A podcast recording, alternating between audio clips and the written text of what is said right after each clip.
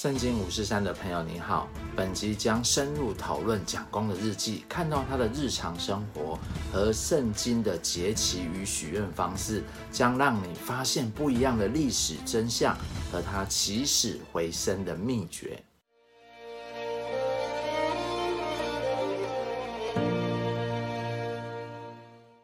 今天我们来讨论先总统蒋公的日记和信仰。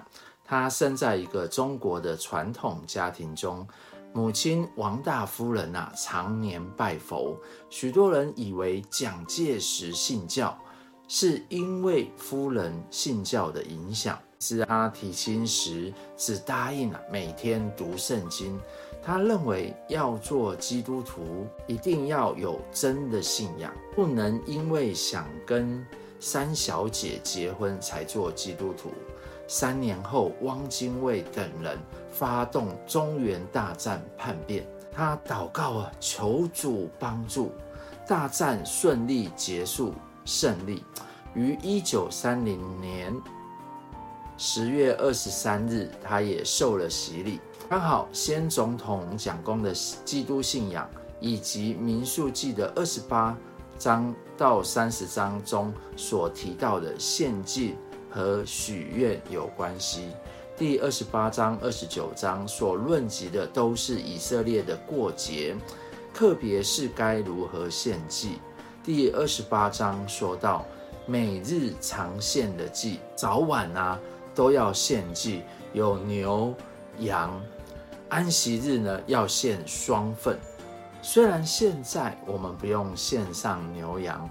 但是呢，早上我们需要圣经的旨意，晚上也可以来到上帝的面前，让上帝提醒与帮助我们一天的结束。中国人常说“吾日三省吾身”，蒋公在事略稿本及日记中这些资料开放了以后，发现他每天至少祷告三次，早日。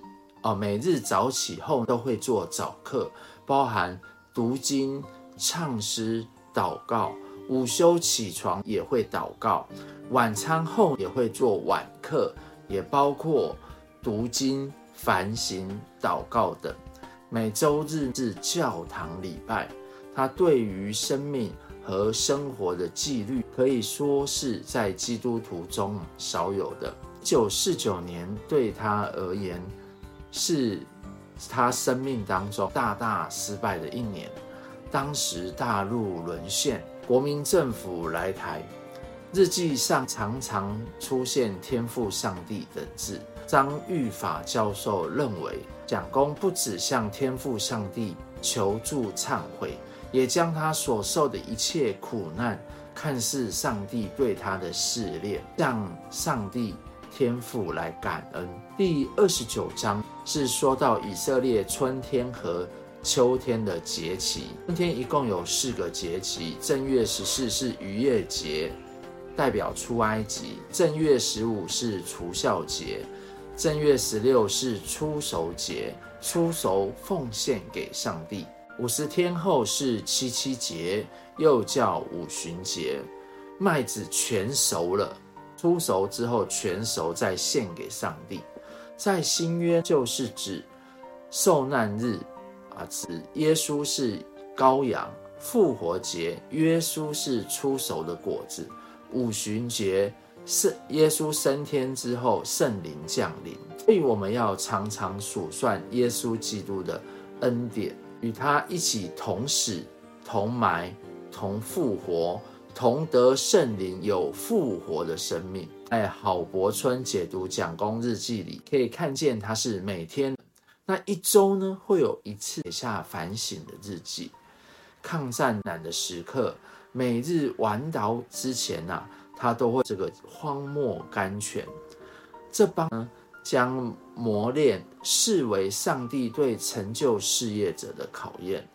如他在一九四九年一月二十一日日记上写道：“本日为于第三次告退下野之日，觉得心安理得，感谢上帝恩德，能使余得如此顺利隐退，实为自信。在当年总反省录中，本年患忧患间为，在内奸外敌重重包围夹击之下，几乎无幸存之理，乃竟能出使入深，实不其知其实不知其理之所在。即为朝课晚课，读经诵赞，敬虔莫祷，无间一日，积邀天父眷顾之恩，乃得抗拒魔力之试探，脱离此无比凶险。而荒漠甘泉一书，也与有大助于于也。接下来。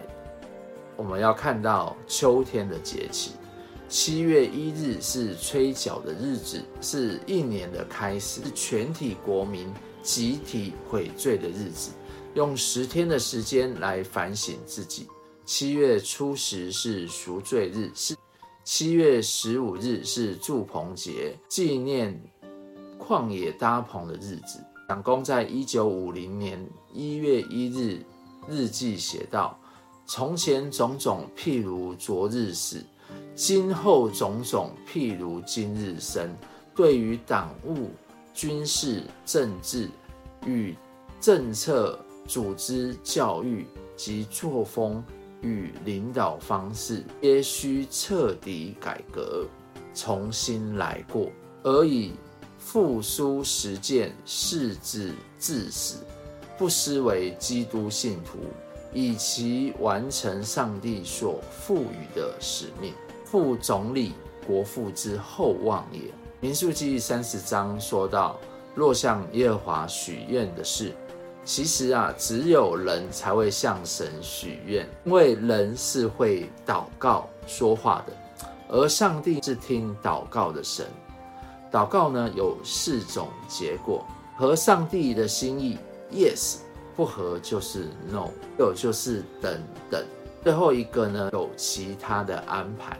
一般的许愿原则呢，人若向耶和华许愿或起誓，就要约束自己，就不可食言。新约中呢，耶稣也要求门徒不可指着天起誓，也不能指着地起誓。